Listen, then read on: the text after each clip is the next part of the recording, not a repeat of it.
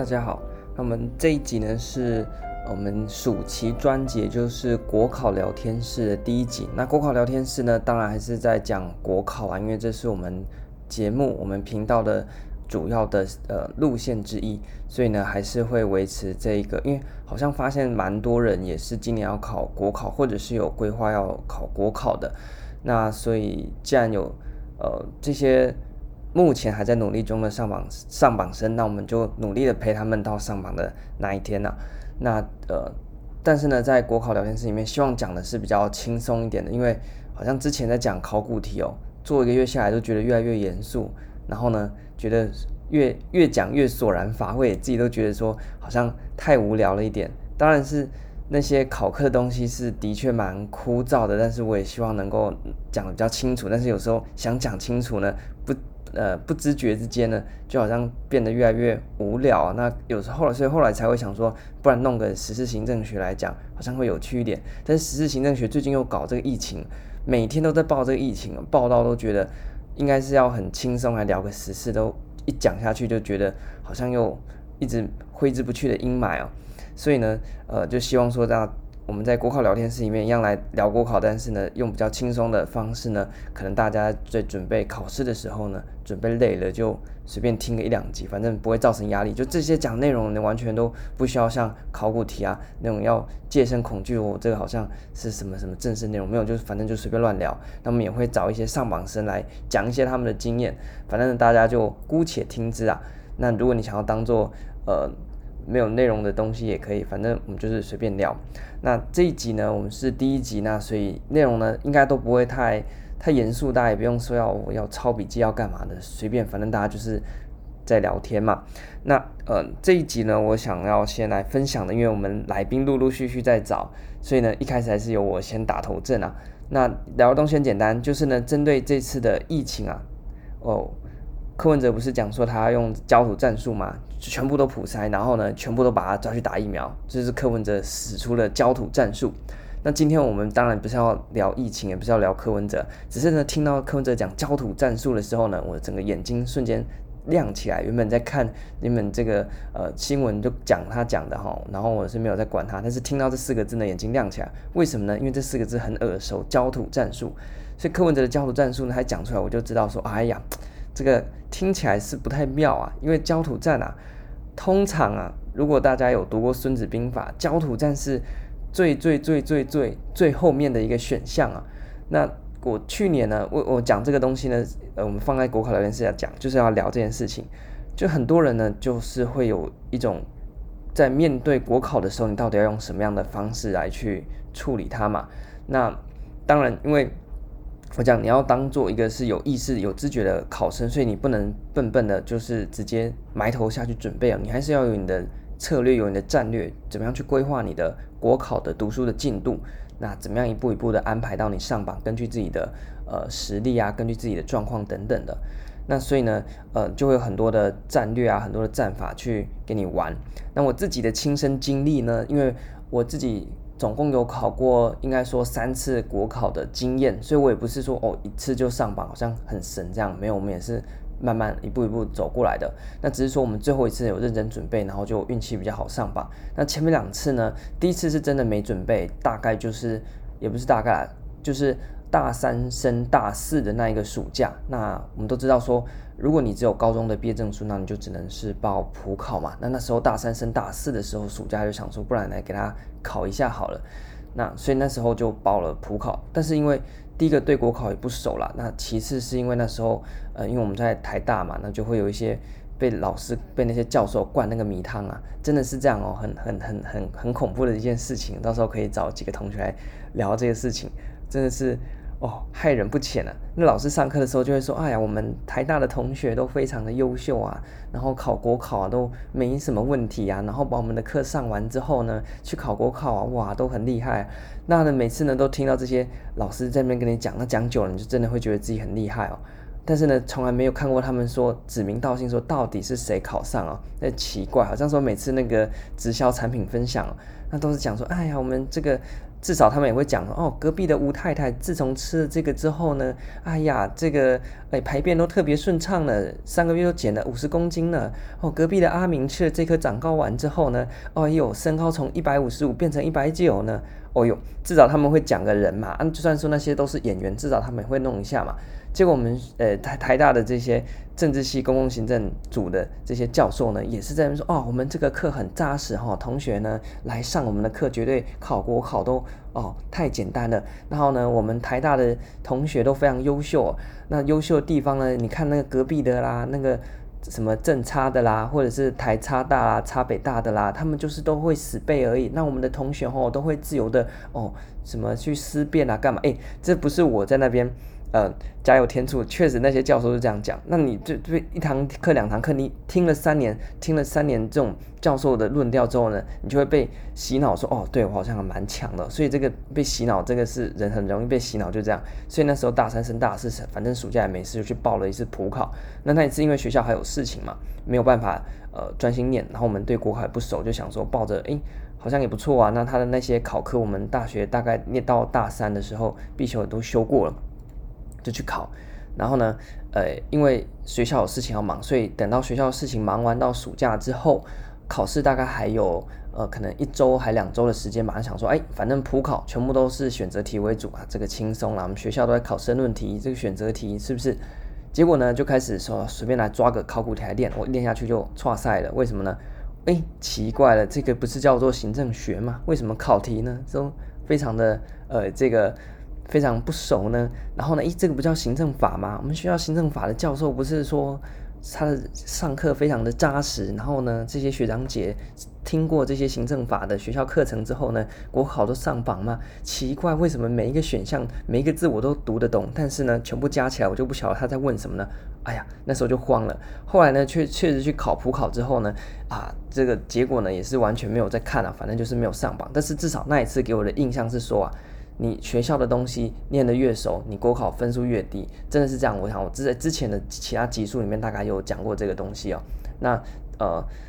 那时候呢，大概就有这个一记警钟啊。但是因为那时候大三升大四嘛，然后普考也没有认真的准备，就去考个意思意思考个玩的啦。那想说运气好，可不可以给我蒙上也说不定。但是后来呢，确实证证明国考不太能侥幸，所以你没准备呢，尤其是针对国考，你想说哦，我是公共行政本科系的，或者政治系本科系的，你去考一样是。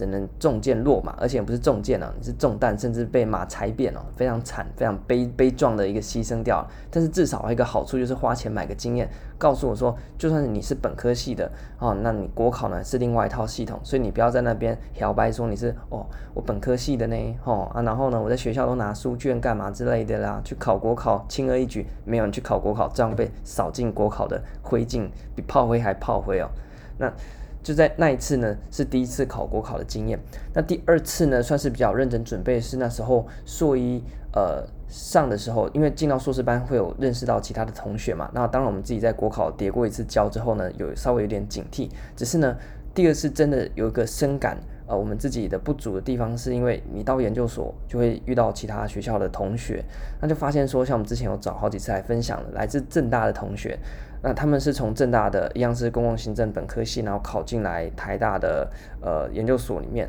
那结果他们进来的时候呢，所有的政大的来自政大同学，他们当年度全部都去考了高考，结果他们全员上榜，哇，太神了！所以他们刚开学好像第二周还第三周的时候，有一堂下午印象非常深刻，就我们台大的呃直升的这些同学呢，就在那边。呃，也不晓得，反正就海雷海雷，一般的下午嘛，就去上课。结果政大的同学他们就非常的紧张，原来那天是高普考放榜，诶，所以我们就觉得好像这个小圈圈哦，圈里圈外，他们政大的是在等放榜，然后我们这些台大看似台大毕业的本科系的同学哦，还在那边吊儿郎当，不晓得在干嘛。诶，结果放榜，他们全部都上了，然后当下我心里就有一个感想，就是说哇，你看人家政大的同学。当年度考上研究所，又去考了高不考，然后就上了。然后上了之后呢，有人就去分发。那有的人他可能要先念个研究所的，那他就至少说他很明显、明确的知道说他在研究所，嗯，毕业之后呢是有稳定的工作。那不管喜不喜欢了，反正至少就是有一个工作嘛。哇，结果呢，我们自己本身本科系的都不晓得在干嘛？当然我没有在批评我其他同学，我是针对我个人而言，因为有感而发嘛。那你就会好奇说，诶，那你大四升硕一的那一个暑假，难道没有去考高补考吗？既然你也是呃升上研究所，尤其是我们用推甄，在大概十月、十一月的时候就确定自己有研究所，那为什么不要直接在大学毕业的时候就去考高补考呢？那这就涉及到一个非常非常悲惨的一个经验哦。那这个呢，就之后有空再聊。那那一次的经验真的是让我从此我觉得有对我这个个人对整个学术和对整个。人人生价值观的改观就发生在大四的呃下学期哦。那反正呢，就是因为某一些缘故啦，我就没有去考高不考，就觉得反正不急。结果呢，你不急，结果人家正大的同学呢，跟你一一起进研究所，结果人家都上榜了，全员都上榜，而且分数都不错。结果我们还这样子。一无所有，就觉得实在是不行了，所以那那年就决定说，那我硕一的上学期的年底，我们就去赶快去考个地特。那目标呢，希望能够隔年的暑假呢去考高补考，能够上榜。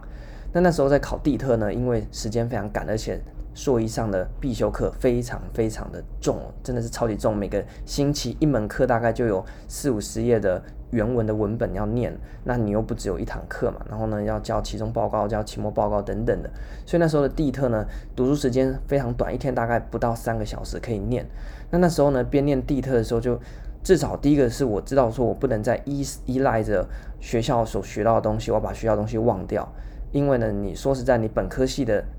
包袱呢，比你非本科系的还严重，所以这边。可以跟大家分享，就是如果你不是本科系的同学，你要考国考，千万不要觉得你不是本科系就特别紧张啦，或有可能有人就觉得比较自卑啊，或者怎么样？没有，你没有，你非本科系代表的东西不是说哦你基础比较差，是你没包袱。很多遇到本科系的，反而是因为正是因为他是本科系，所以他带着本科系的包袱，他国考呢就绑手绑脚，发挥得非常差劲。这太多了，我们自己本身也是这样子的经历。那。因为遇到很多学弟妹也是这样的状况，所以呢，非本科系的真的不要太担心，因为国考呢，它就是一场新的游戏。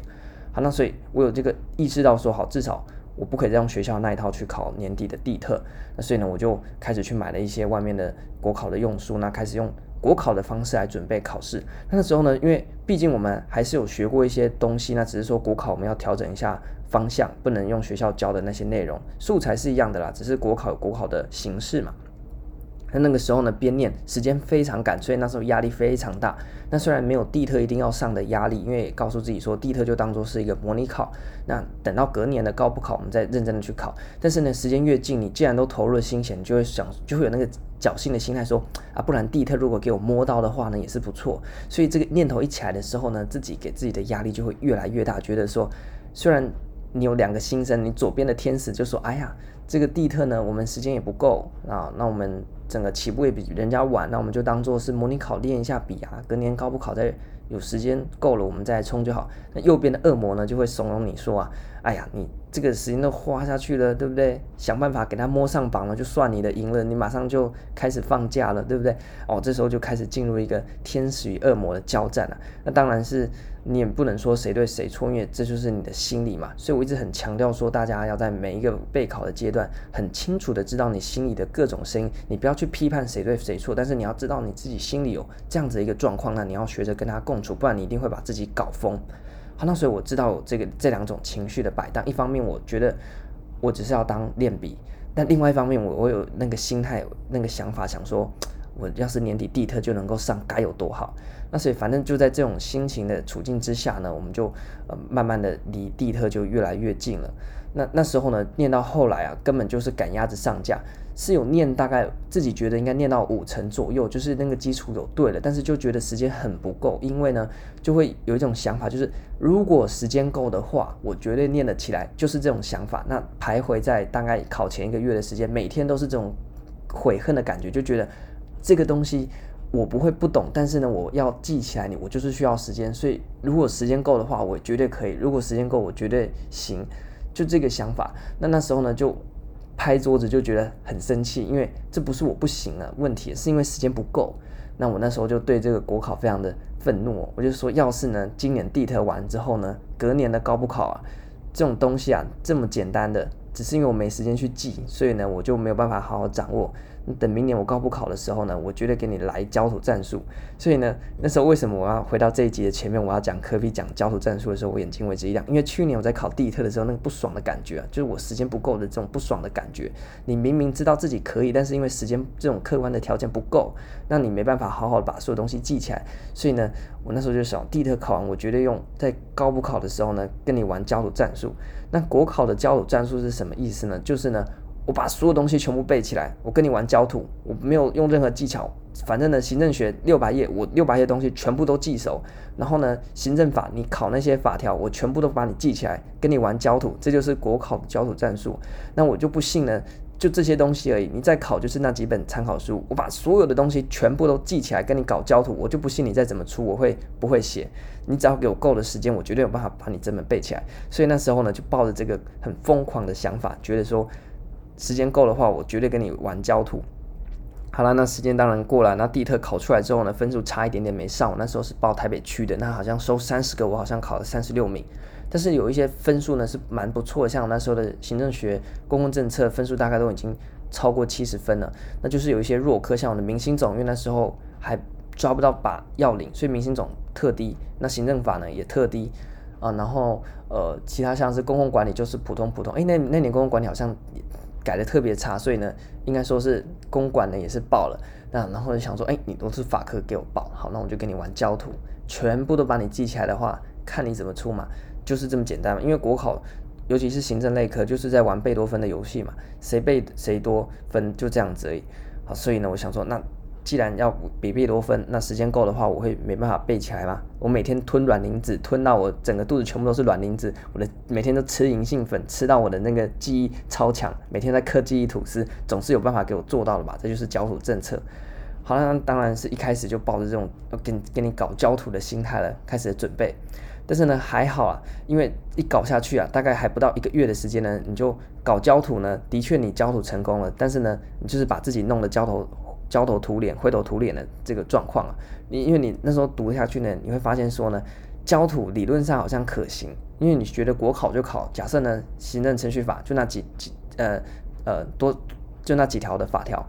问你每天背，每天背，我把它当小学在念那个《弟子规》，有没有？把它当做在有人在背《心经》，有人在背什么呃什么《金刚经》，我就把它照背，总是可以把让我把整部法典全部背起来吧。那当然理论上是可行，但是你实际执行下去之后，你会发现这把自己折磨了，真的是把自己焦土掉了。但是你有没有焦土到国考是不晓得了，这有点像是那个玉石俱焚了，比玉石俱焚更惨的状况。而且后来搞了一个月之后呢，弄到灰头土脸，发现说。理论上，焦土政策的确是把国考呢得到一个嗯 overwhelm winning 的这样，就是怎么讲压倒性胜胜利的一个必必胜的模式，就是使用焦土政策，就是我死，然后你也死，但是呢，我可以完全把你消灭掉，类似投原子弹这种啊，就是我我活不下去，你也活不下去，但是我可以把你夷为平地的这种状况。但是呢，实际上执行起来，你在夷为平地之前，你会先把自己夷为平地啊，所以呢。就发现说，这个焦土政策实际上呢不太可行。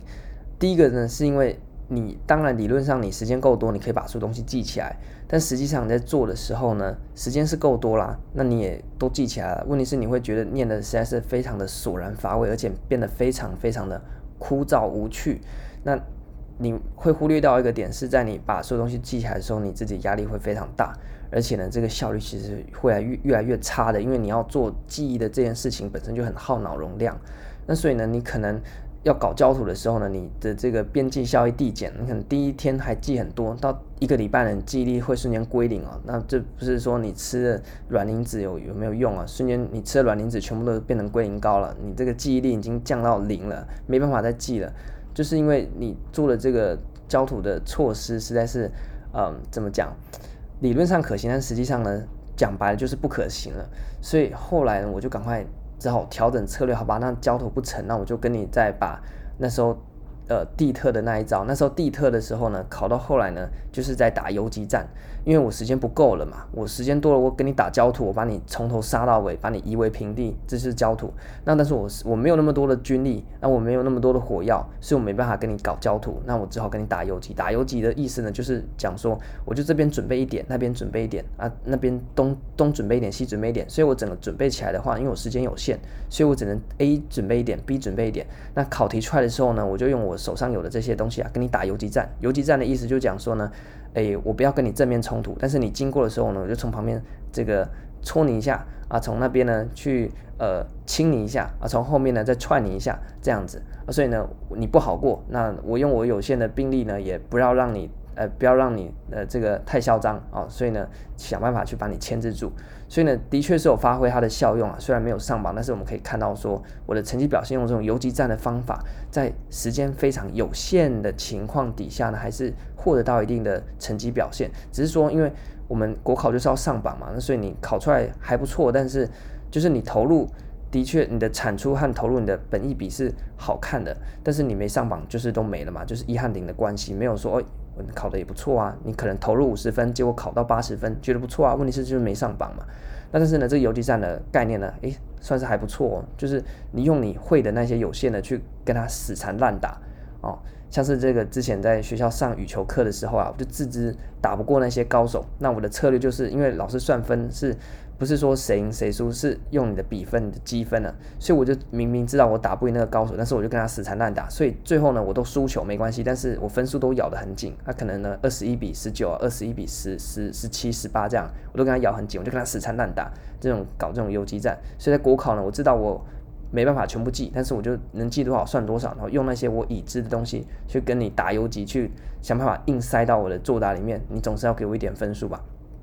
就是用这样的。方式。那后来呢，在准备高补考的隔年呢，地特落榜，然后在准备高补考的过程，一开始呢，当然是很有雄心壮志，觉得还有半年时间，我绝对给你焦土到底。一个月之后呢，就宣告焦土失败了。你焦土成功之前，你自己已经先把自己给弄到超回大了，所以赶快改变政策略。那那时候呢，我们是打游击，那现在时间更多了，我们就可以把。呃，整个战术呢，调整到另外一个模式啊。那什么模式呢？我之前已经有分享过，就是用这种闪电战的打法。那你说，诶，那你时间这么多，为什么还需要用闪电战呢？因为在这个呃战略里面啊来讲的话呢，你在跟国考，假设国考是你的敌人的话呢，永远会存在的一个基本的态势，就是你不可能会出现说十倍于他人之兵，像《孙子兵法》有没有“十者而为之”？就是呢，如果这个军力是对方的十倍呢，你也不用打，就把它围起来就好。但是在国考的战场上面呢，不管你是不是天才啦，如果你是天才的话呢，那另当别论。不过我就觉得，就一般人的状况呢，基本上你。出现的情势都是敌强我弱，也就是说，国考的东西强，这个敌人强，然后呢，我们是弱。那这个弱不是说我们笨哦，而是说就客观上面，因为你要考的考科太多了。你看，光行政学一本就六七百页，那公共政策再给你精简，你看我的书，我也给你写了两百页多。那，你。一科就这么多，那你八科加起来几千页的内容，你你有办法全部背吗？所以在客观形式上面，我们的人脑和国考这么多学科的内容要去做比拼，那本身我们就处在一个相对来讲是比较弱势的一个地步。那在呃这个呃军事上面来讲，我们当时。要以寡击众的情况底下呢，我们就要调整我们的策略。像是焦土呢，你是除非是相实力相当，你就可以跟他尝试搞焦土，或者是呢，你实力大过于人，你可以跟他搞焦土。但是在这个敌众我寡的情况底下呢，基本上你也没这个条件搞焦土了。那你能做的就是发挥啊，你以寡击众的这样子的呃情势去做处理。那其中一个非常有名的做法呢，就像是那种闪电战。那闪电战的的做法，我之前已经。分享过要怎么样用非常有限的，在相对啦，不是非常，是相对有限的时间之内，那去处理掉那么多庞杂的学科的呃内容，那这样子的话呢，诶，算是呢在国考的这个战场里面呢最有效率的一个呃应敌的做法，而且它是可以成功的，就是可以打赢的。那所以呢，呃，具体的做法我们之后再聊，因为我们这集已经聊很多，但是呢。这集的核心内容就是要分享我自己的国考经验啊，为人，因为大家都之前讲都是讲我们上榜嘛，但是我们没上榜的就没讲，但是这一集呢就要把没上榜的原因拿出来摊给大家看，然后呢，呃，并且呢去澄清一个点，就是可能会有人想说，哦，那我是不是时间够多？那我就可以把所有东西都背起来。我要在国考上面搞焦土。如果你有这个想法的话呢，奉劝大家呢，赶快把它放弃掉，不要觉得说我时间够多，我要把它全部整本读起来，我要整本背起来，整本读，整本背，这是一个非常错误而且没有效率的做法。所以这一集我自己用我自己的经验来跟大家分享。不要去肖想说我要把所有东西都背起来，这是不可能的。那至于说，诶，那我不背的话，我要我有办法考吗？有办法，因为国考的这个游戏规则就不是要叫你全背。虽然我们讲贝多芬了，但是呢，你要动的脑，用有效率的方式去做贝多芬的事情，而不是笨笨的全部背。那有关于要怎么样去聪明的去做到贝多芬的事情，我们就之后慢慢聊。只是这一集呢，我们要先澄清一下，就是大家呢在读的时候一定要很注意自己是不是在做那种焦土的做法。可能你没有意识到说你在搞焦土战，但实际上你的做法就是准备朝着焦土战的方向前进哦。那你赶快纠正一下，因为这个非常非常惨烈，而且呢非常没效率，而且读到后来你人会先崩溃掉。那你要怎么样知道你在搞焦土呢？就是呢，你不管三七二十一，反正你拿书就从第一页开始往后读，而且你想尽办法想把所有的东西巨细靡的记下来。当你有这种做法或这种行为的时候呢，表示你正在朝着焦土战的方向打，这个方向呢会万劫不复啊！我自己的经验，我我也不敢说我多聪明啊，但是就我的经验来讲，我觉得这个就算给我一年的时间，我应该还是不会这么做。就算给我三年的时间好了，我应该也不会这么做，因为焦土实在是一个非常。不太可行。就客观上面的局势来讲，我们和国考永远都是存在一个呃我我寡敌众的状况，所以呢，千万不要这么做。所以如果你现在做法读书的做法是用那种呃我要从头读到尾，我所有东西都要巨细靡的掌握的这种想法，那千万不要。这个做法为什么会那样做？其实不会说完全没道理，因为在学校的段考我们就这么做。那学校段考是可行的，因为学校段考的范围呢比较少。然后呢，准备的时间呢，相对来讲是够多的，所以呢，在学校段考呢，我们搞焦土战是非常好的收获。那所以呢，自己在学校有一些好的表现呢，可能有几次也是依赖于这种搞焦土战的方式。前几天熬夜苦读，彻夜未眠，然后把所有东西都记熟了，怎么考全部都掉在了我的手掌心。像我之前在考比较政府的时候，好像全班平均好像蛮低的，结果我永远怎么考都几乎都是九十分以上，然后其他人大概就是。可能班上超过八十的人已经屈指可数，但是我所有的呃上下学期所有的比较行政的考试呢，全部都拿九十分以上。然后蔚为一个传奇啊，但是我没讲多厉害，因为我们就搞焦土战嘛，所以可能这些过去的经验啊，误导了我觉得在国考的战场上也可以搞焦土，但是实际上整个情势是不同的，你就不可能完全复制一样的手法，所以在学校段考呢，你要搞焦土战也许可以，但是在国考呢是绝对不可行，是绝对哦，很少把话讲得这么死，所以呢这一集呢跟大家分享一下我自己的经验，反正就乱聊天嘛，没有什么笔记好不笔记，只是说呢就我们的经验来讲，希望大家不要再。重复这个不好的呃手法，就是你期望把所有东西都记住，你这样去上考场，不要，你要聪明的去记该记的，那不该记的你就不要记，因为你可以用有限去打击无限的考题，这是可做到的，这是有后来我自己呃算是顺利上榜的技巧。那这个部分呢，就之后再跟大家慢慢聊啦。只这一集呢，我们先从柯文哲他讲的焦土战术，哎呀，我就听到就觉得不妙。当然，我没有对柯文哲的焦土战有什么看法，因为。毕竟他们他也不是在考国考嘛，只是说，诶，焦土战我们一听起来就觉得好像很壮烈，但是聪明的人不应该是打焦土战啊，我觉得啦。那但是柯文哲的处理的手法对不对呢？我们或许他的手法呢也不纯然是焦土战，因为每个人对焦土战的定义就不一样嘛。啊，大家也可以去看说，那从台北市或者是最近国内疫情的状况，诶，就一个管理者或者用从一个公共管理的角度，从危机管理的角度。啊，或从政治管理的角度，我们可以怎么样去做？但这是延伸的啦，只是单纯单纯在讲焦土战的这个政策，奉劝大家不要没事贸然去搞这个焦土战了，这个非常惨烈的，在任何状况的都是，这是啊所有所有的手段里面下下下下下之策，在呃这个哎我们的孙子兵法里面就已经把它列为下下下下下之策了，所以呢，真的不要乱动用焦土战了。那你实际上要不管你要做什么事情，真的是。先想过，应该肯定是会有更好的方法，不要动不动就焦土，这实在是听起来是很悲壮，没错。但是呢，诶，实际上执行起来呢，非常吃力不讨好。所以这集就跟大家分享这些，嗯，我自己的经验。那希望大家呢，能够啊，呃，顺利的用非常快、聪明的方式呢，就能够准备好你的考科。那这有关于更多的细节，我们之后也可能找其他人来分享。这集呢，就先聊到这边。那祝福大家暑假快乐，那准备考试呢顺利。感谢大家聆听。